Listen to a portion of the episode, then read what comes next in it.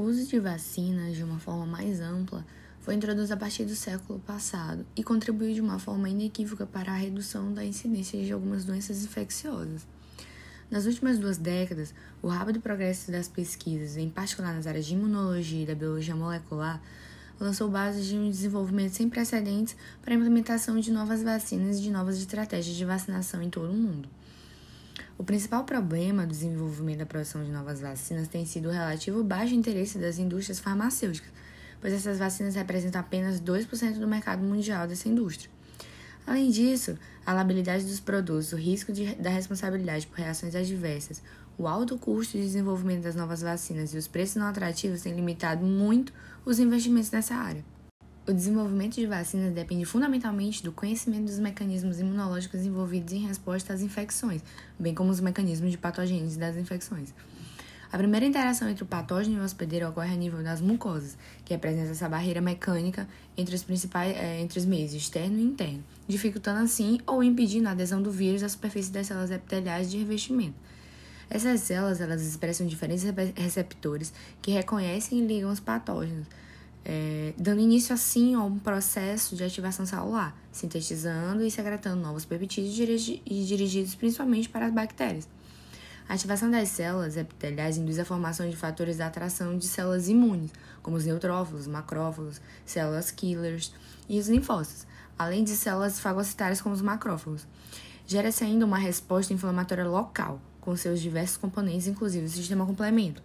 As chamadas células dendríticas, elas são hoje reconhecidas como as mais importantes apresentadoras de antígenos para a indução de resposta imune dessas células, que são distribuídas ao longo da pele e principalmente das mucosas, assim são capazes de capturar e processar os antígenos.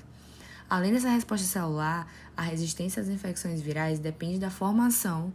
pelo, pelo organismo da resposta imune humoral, que são as globulinas, aos antígenos presentes na superfície dos vírus ou na superfície das células por eles infectadas. As vacinas virais elas são classificadas como vacinas vivas, que contêm o vírus vivo e atenuado em laboratório, e vacinas mortas, que contêm o vírus e suas subunidades submetidas a agentes físicos ou químicos que os inativam, isto é, vão, vão eliminar a capacidade deles de se multiplicarem no hospedeiro. As vacinas vivas atenuadas, é, elas apresentam algumas vantagens importantes sobre as vacinas inativadas. A principal delas é o envolvimento de todos os componentes do sistema imune no desenvolvimento da imunidade contra a partícula vacinal,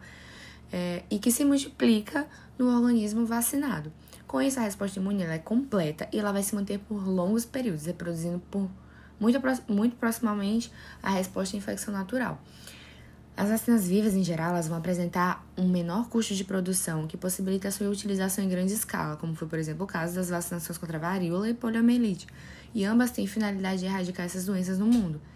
Essas desvantagens das vacinas vírus destacam-se principalmente na possibilidade de efeitos adversos que surgem quando da multiplicação do hospedeiro, seja por fatores individuais ou seja por uma reversão genética da amostra vacinal, tornando-se a mais, mais virulenta.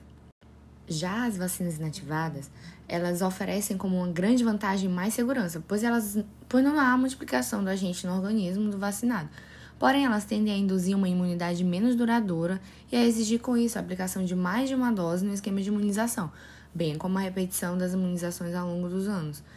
É, exemplo típico são as vacinas inativadas contra a influenza, que devem ser aplicadas a cada ano. Este fato significa um custo mais alto na utilização desses produtos.